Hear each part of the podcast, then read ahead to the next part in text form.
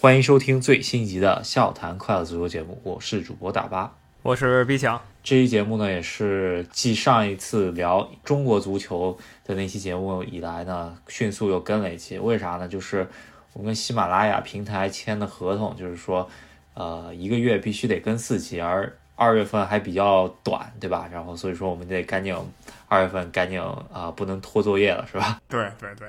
然后这一期呢？我们打算不讲这个最近的时事了，准备讲一个著名球员，就是刚刚退役的鲁尼。鲁尼这个球员刚出道的时候有了很大名气，就开始大放豪言。他的一个经典豪言就是：“我从小就恨利物浦这个球队。”对，鲁尼应该是他进手球以后呢，他呃脱了那个呃上衣吧，然后里面一个白色背心写着“一天为蓝，终身为蓝”的那个。字样嘛，是吧？感觉就是其实对利物浦当地的利物浦球迷来示威的是吧？就是我就是埃弗顿蓝色的球迷是吧？嗯，对。他说他是从小就是看埃弗顿，所以他小时候最讨厌球队，那那自然而然就是同城死敌嘛，就是利物浦。然后有比较有意思的是，他后来离开埃弗顿，攀更高的高枝儿去了，然后去的呢是利物浦另一个死敌，就曼联。所以他这整个职业生涯基本就扮演了利物浦死敌的角色。对，呃，还有一个就是，呃，虽然他是很讨厌利物浦啊，但是我觉得他在整个职业生涯里面一些很重要的点或者进的很特，就对于他来说比较特别的进球呢，其实是对阿森纳比较多的。我觉得，对他最辉煌的两个成绩吧，咱们逐个开始说啊。他最辉煌的两个成绩都可以说是在阿森纳身上，还有曼城身上。对利物浦呢，相对还好，也有一些经典进球，但不及那两个球队。开始就是普通球员嘛，大家也没把他当回事儿。主要一个重点是他年纪非常小，十六岁。然后呢，一切关注点就来自于他对阵阿森纳来了一个超级世界波。然后当时呢，这英国解说就说记住这个小孩儿，他叫韦恩·鲁尼，然后震惊了世界，马上就成为一线球星了。对，当时埃弗顿队内呢，还呃，我们中国球迷比较关注埃弗顿，主要还是就是我们中国。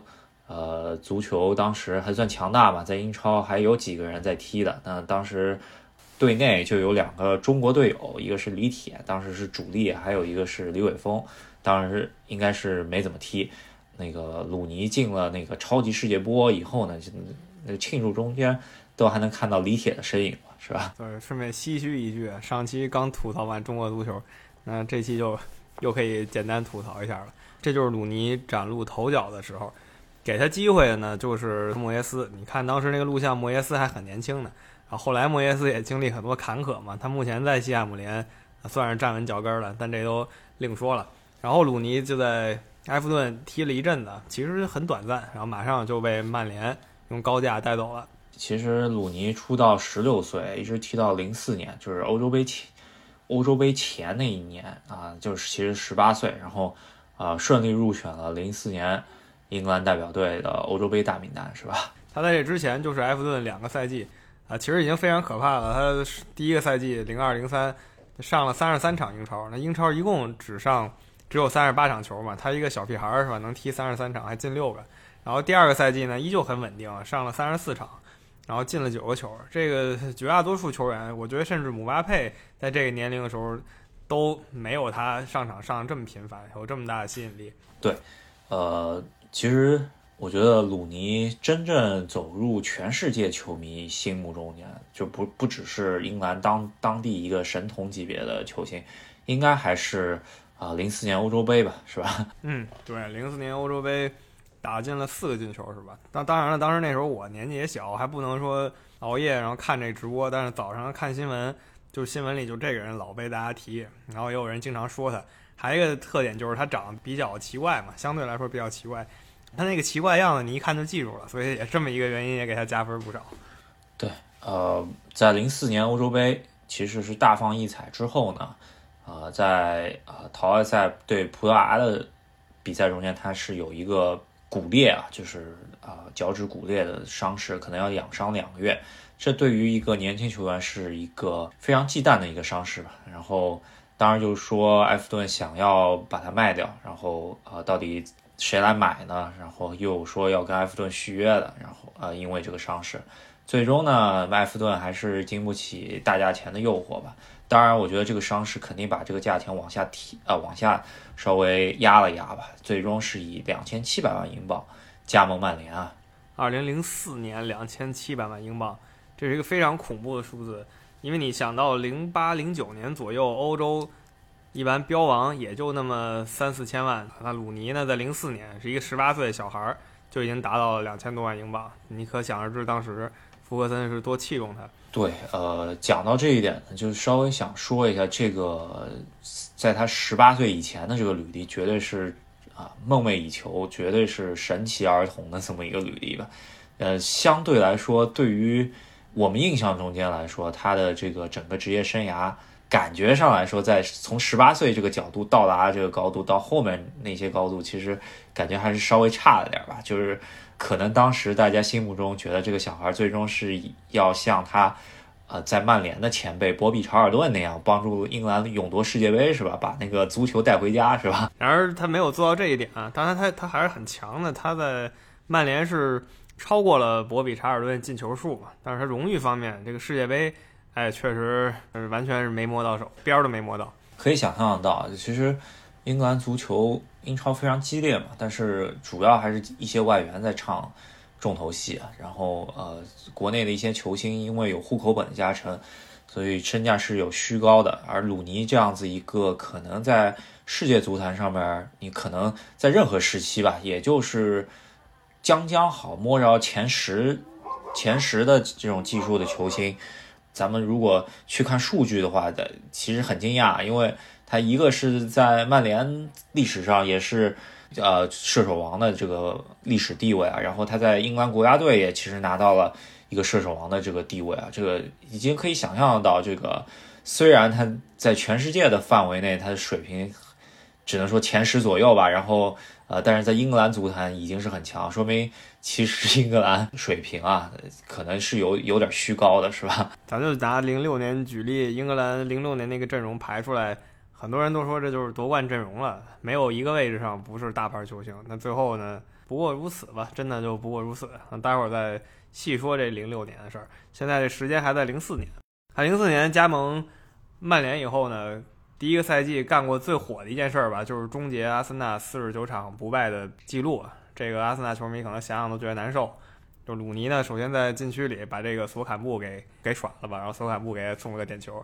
然后，但是他没有资格罚点球，是范尼罚进的。对，呃，然后在中场前再来了一个门前垫射吧，这球也挺技惊四座的，呃，可以说是他自己的呃，就是生涯历史上也是很重要的一场比赛，在英超的历史上也是一一个很重要的比赛，因为这一场比赛结束以后，一个记录从此作古吧，就是四十九场不败，也一直延续到了现在，是吧？嗯，对，这个记录至今还没有人能。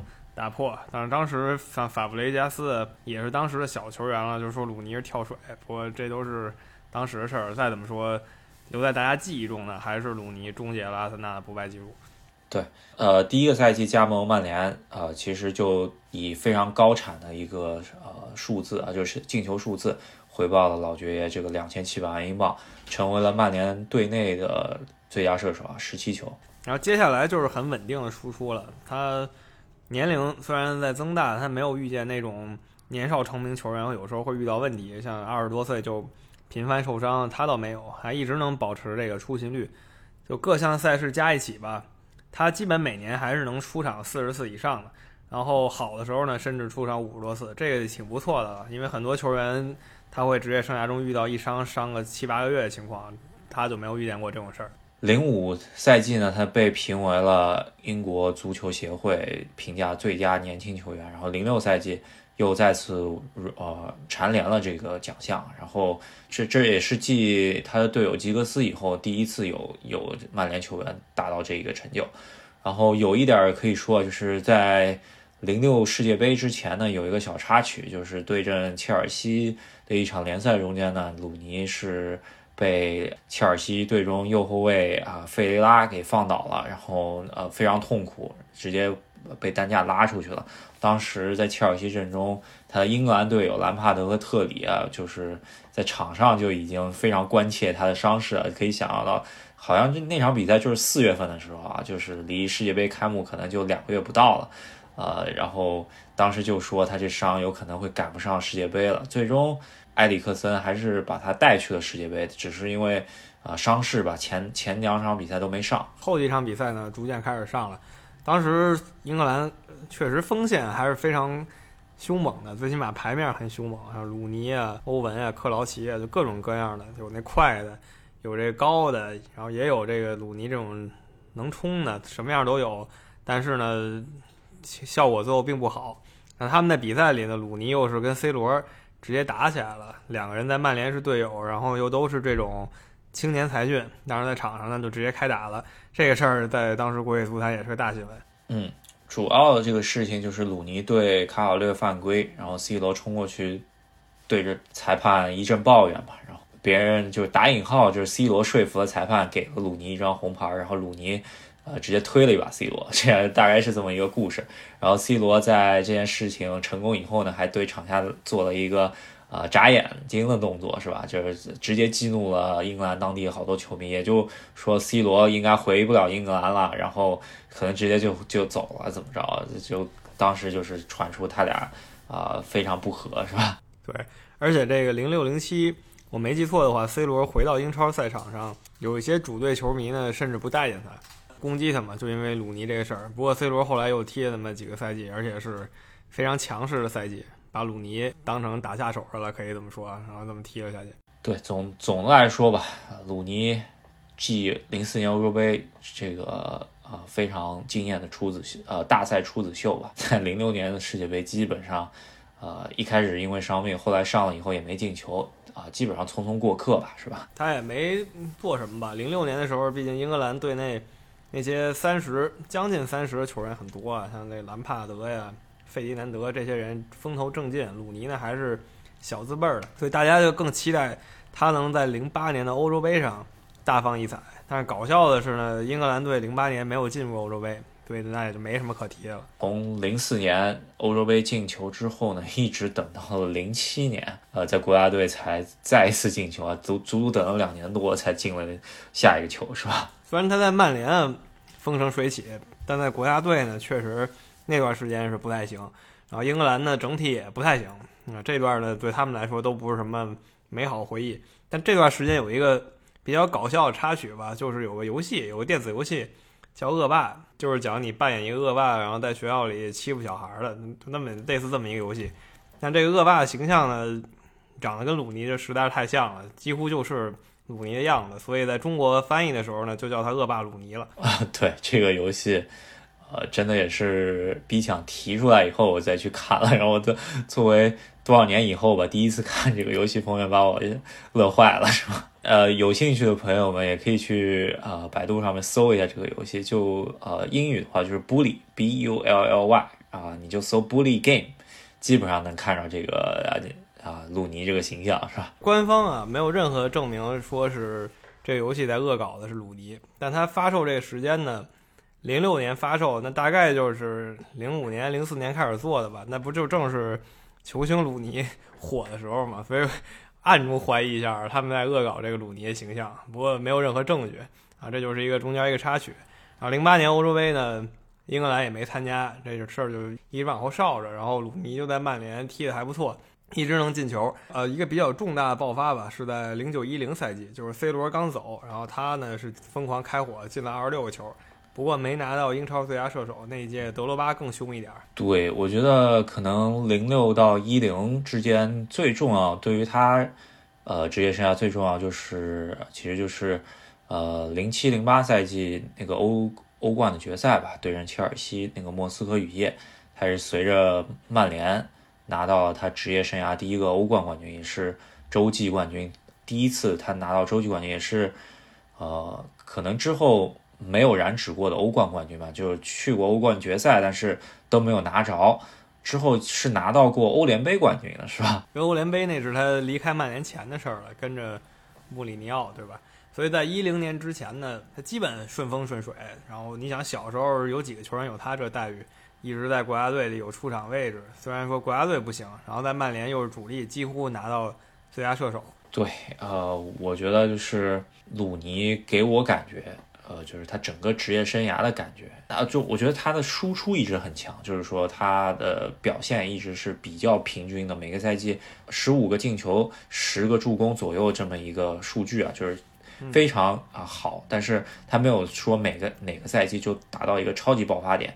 或者也是因为跟他一起搭档的有些球星，在跟他搭档的时候，他们到达了一个超级爆发点，然后就把鲁尼的那个星光就给啊遮住不少啊。我所所以说，鲁尼给我感觉就是一个超级绿叶球员。我呃给我的感觉啊，就是呃当然了，他能够做到曼联和英格兰的射手榜第一位，肯定也是因为他常年的这么一个高效率的一个输出，是吧？嗯，对，这肯定是没问题的。就是一零年之前有 C 罗，然后还有之前曼联的一些重要人物，然后一零年左右呢又有贝尔巴托夫跟他分享，就是鲁尼没有成为过唯一的输出点，所以他一直还有这个效率，可以说还是很强的啊。不光是身体素质很强，脑子应该也不差，但是你要硬说的话，身体素质应该是达到了所谓脖子以下世界级了，那脑子呢？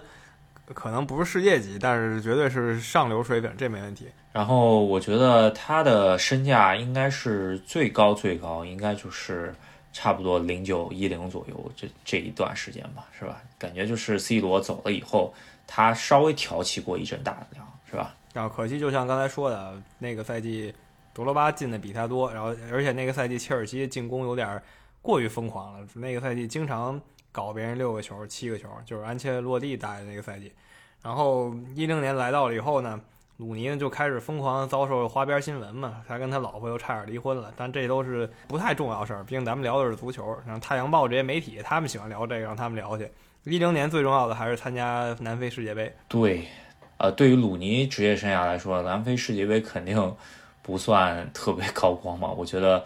就是印象中间非常深刻，就是他们对阿尔及利亚比赛踢平以后呢，呃，英格兰当呃自己的球迷对着鲁尼疯狂嘘，然后鲁尼对着镜头就说：“我们有一群嘘自己球员的球迷，这非常好，是吧？” 当时英格兰感觉远远不如零六年了。你想后防线后来上的都是厄普森啊这样的西汉姆联的球员，是吧？那跟以前费迪南德搭档特里。已经差很多了。然后锋线上呢，以为鲁尼能挑大梁，但最后呢，锋线上立功的呢还是赫斯基，是吧？赫斯基助攻，然后英格兰才进球。对，赫斯基是离开国家队多久之后呢？我记得印象中间大赛中间赫斯基进名单，应该就还是零二年世界杯的时候，真的是整个一个循环。呃，零八年。发觉哎，还只有赫斯基好用，是吧？又把赫斯基给招回来，所以说英格兰一零年的阵容其实是有点青黄不接的，是吧？对，没错。按理说，像赫斯基这帮球员到一零年的时候，如果新生代的话，他们可能连替补都轮不上。但最后还是靠他们，然后往里拱了拱啊。不过呢，就是遇到了德国队，然后那场惨败，大家也也都知道，是是一场世界杯经典比赛。当然了，还有很多英格兰球迷还得杠一下吧，就不是兰帕德那个门线悬案，没准还有机会，是吧？这这总体来说，还是英格兰比德国队差的不是一点两点了，是吧？然后接着回到英格兰踢英超吧，曼联那是福格森最后几年了，还是相当凶猛的。可是鲁尼呢，在刚回来那个赛季踢的相对一般。一零年以后呢，咱们就知道曼彻斯特另外一支球队崛起了，那些年。曼联和曼城的曼市德比就变成一个超级重头戏了，是吧？然后，呃，鲁尼也是在一零至一赛季的曼市德比中间来了一个，我觉得应该是他职业生涯最佳进球，也是英超啊，所有就是英超时代啊，就是三十年英超时代最佳进球了，是吧？我觉得就算你不认为这球是英超三十年最佳，他至少也是前五吧。呃，确实太经典了，就是纳尼一个传中，然后鲁尼直接。来个超级腾空，高高跃起了，然后简直就是真的就是飞起来了。而他这个倒钩呢，不像有的人已经脑袋朝下，他其实脑袋呢是在半空中，然后腿呢先勾到天上去了，然后一脚把这勾死角去了，直接把曼城给拿下了。曼城当时刚刚崛起，就天天想在这个传统豪门身上拿点胜利，找点自信，但是呢，鲁尼就一脚给他干了。这场比赛，呃，如果没看现场的朋友们，有一个细节可能没注意到，其实鲁尼这场比赛虽然是首发，但是他的状态其实很一般，在在比赛中间其实多次出现呃超级重大的失误，什么停球直接停给别人，什么，特别是在踢内角球之前，上一次触球啊，就有一次啊，就有一个。前锋回做拿球，然后传球传呲的，然后 再是斯科尔斯分到边路这这一球啊，其实看出他其实状态不是特别好，但没想到这个纳尼传球进去以后呢，来了一个超级写意的倒钩吧。反正福格森说了，这个球是他执教生涯里面最啊舒展的一个倒钩进球，真的应该是他执教生涯最漂亮一个进球了，是吧？确实非常精彩。他作为利物浦。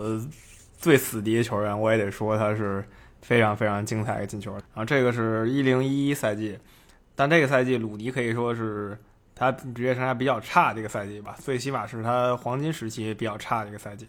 在队内呢，贝尔巴托夫进的比他多，然后那个豌豆射手埃尔南德斯进的也比他多，他差不多排在第三名的位置。不过再转过年来到一一二赛季，然后鲁尼就是新的爆发期了。啊，一个赛季进了二十七个，又是一次超过二十五球的记录。不过呢，又是很尴尬，跟那个一零年差不多，有一个人比他更狠，就是阿森纳的范佩西。那个时候范佩西基本就是怎么踢怎么有，所以 鲁尼呢就没能拿到最佳射手。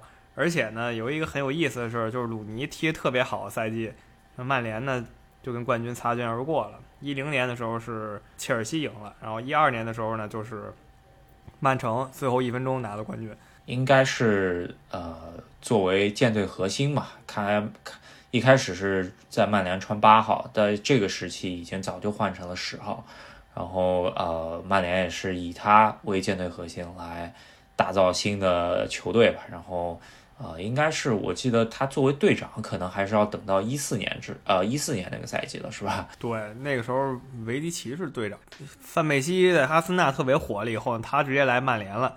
他来曼联以后，大家又得重新安排火力嘛。然后接下来几个赛季，鲁尼的进球呢就超不过二十个了，就是回到以前水平。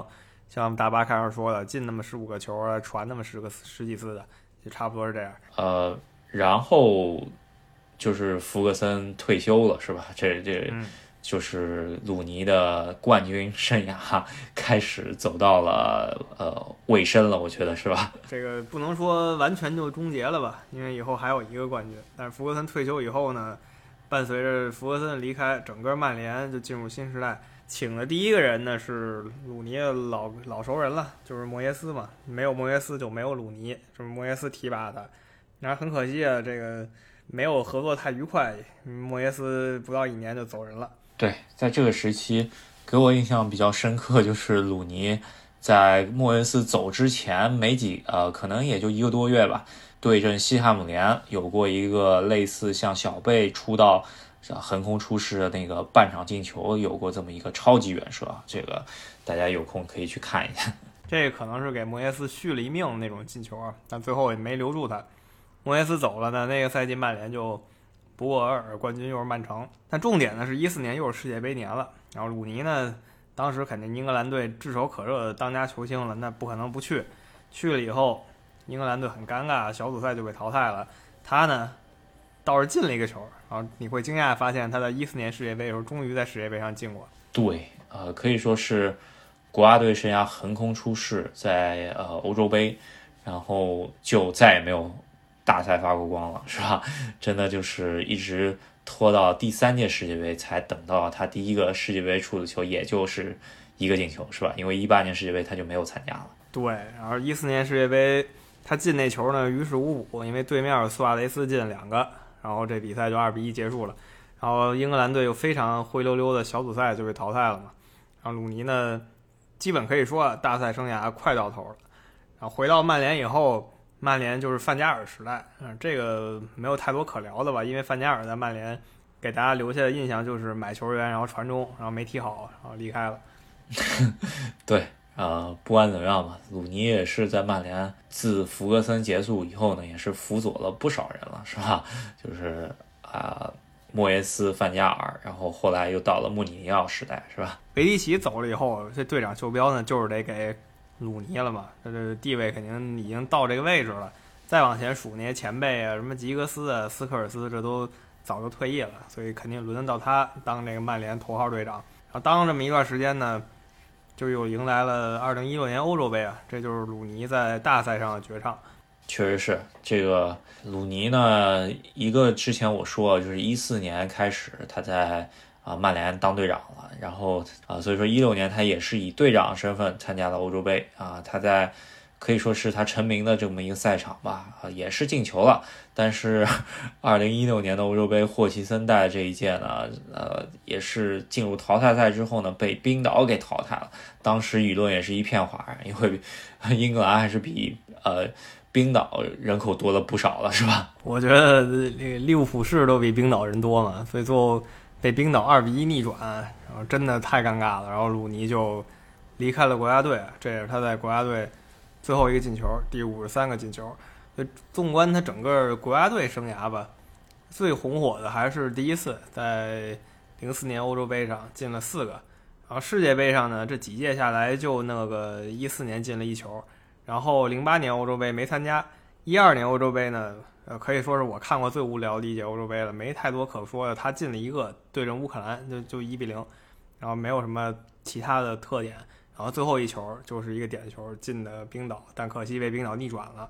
你前面说国家队生涯是一六年大赛生涯结束，但是他在一八年 在埃弗顿期间，其实还回归一阵儿。国家队啊，在上过一场比赛，所以说他最终国家队生涯是一百二十次出场，但是五三球没有变化。虽然说他在这个最至关重要的核心的大赛上没给国家队进什么，但依旧是国家队最佳射手。他在预选赛上呢，还是刷了很多进球的。只能说他有有那么一些倒霉吧。我觉得他参加几届国家队都，说实话，英格兰本身的那个状态就不是特别好。我觉得最可惜还真的就是零六年世界杯吧，是吧？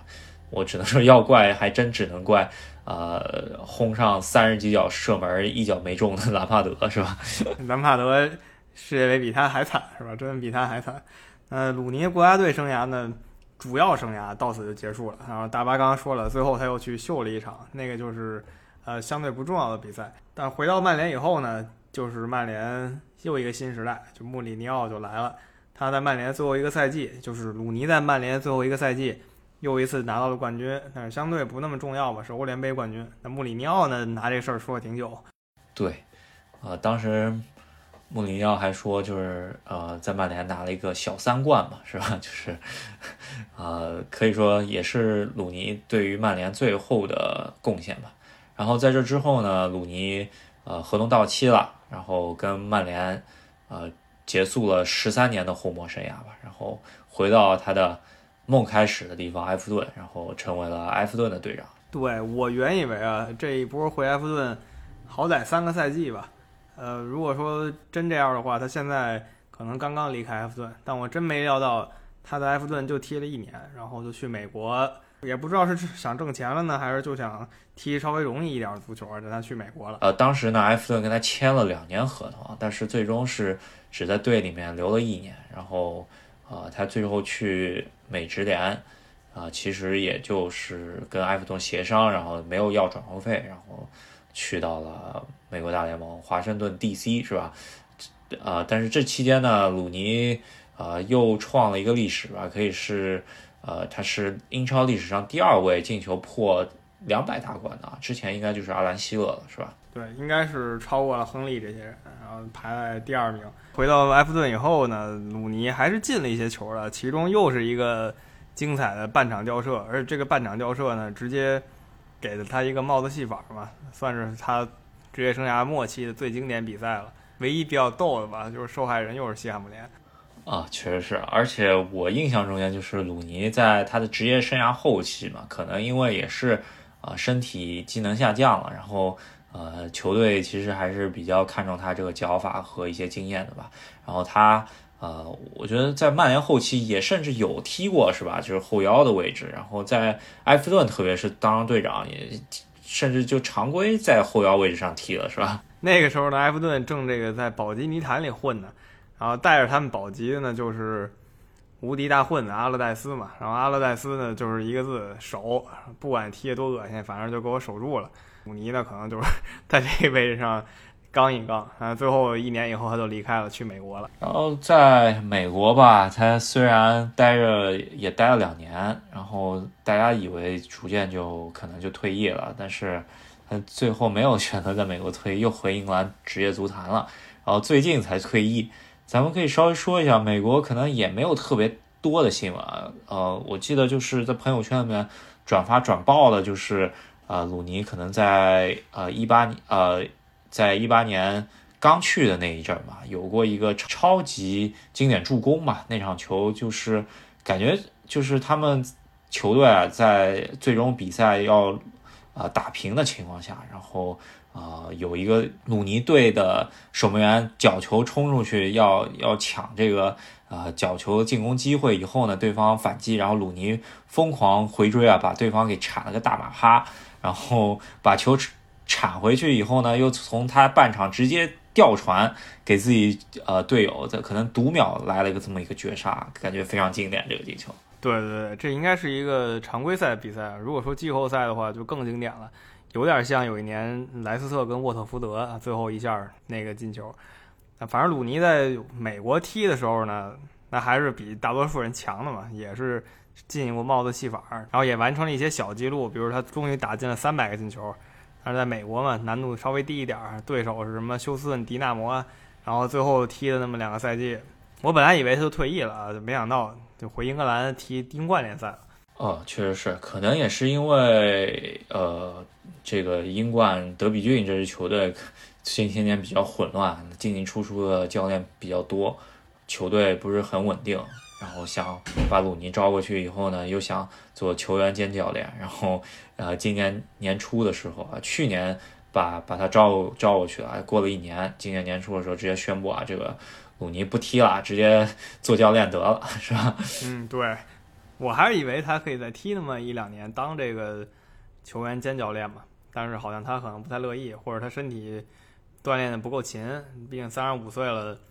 你得像 C 罗和米尔纳那样才能保持状态嘛？他可能不愿意再这么拼下去了，然后就当个全职教练也挺好。呃，给我感觉啊，就是纵观整个鲁尼的职业生涯，就像我前面说，就是这么一个超级绿叶球员。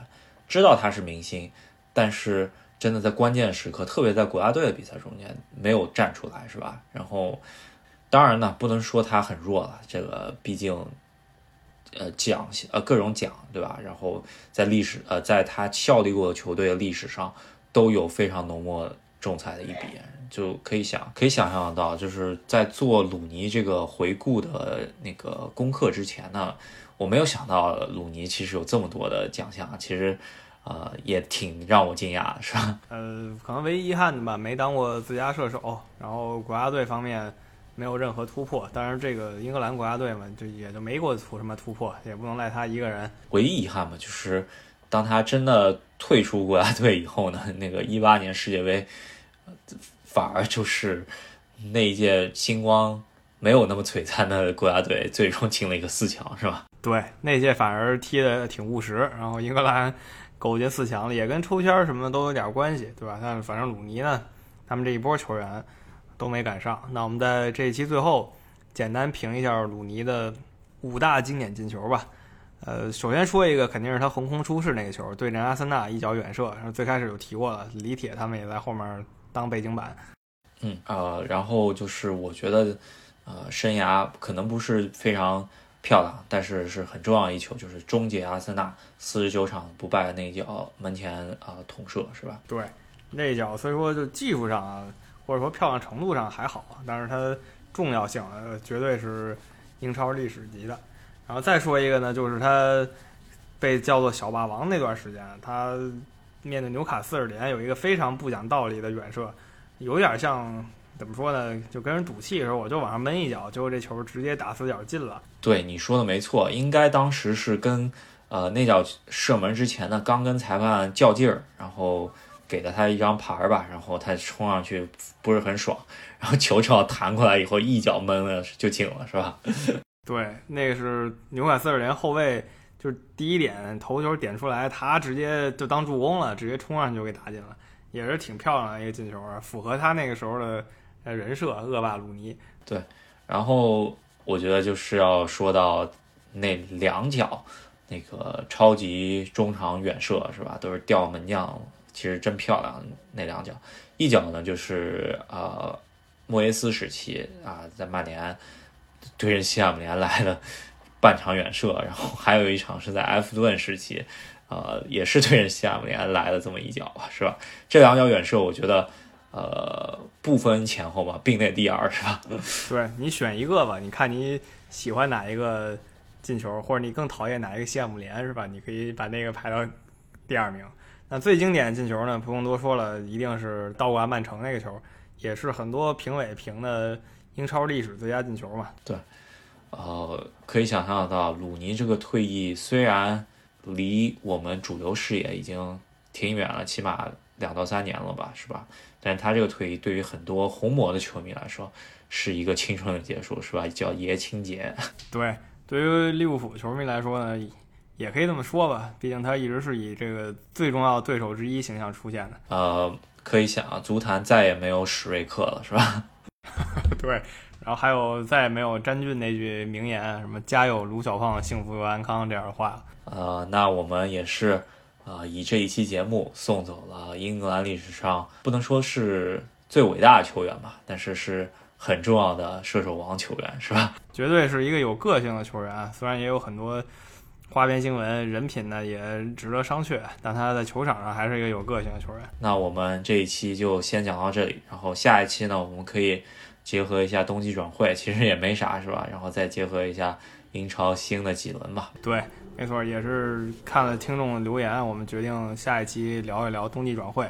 那喜欢我们节目的朋友呢，别忘了在喜马拉雅上、在网易云音乐上，还有微信公众号上支持一下我们。想要加我们微信群的朋友们呢，也是可以添加我们的微信公众号“和司机大帝”，然后回复任何消息，就可以得到添加啊、进群的消息。对那我们下期再见，好，那下期再见。拜拜。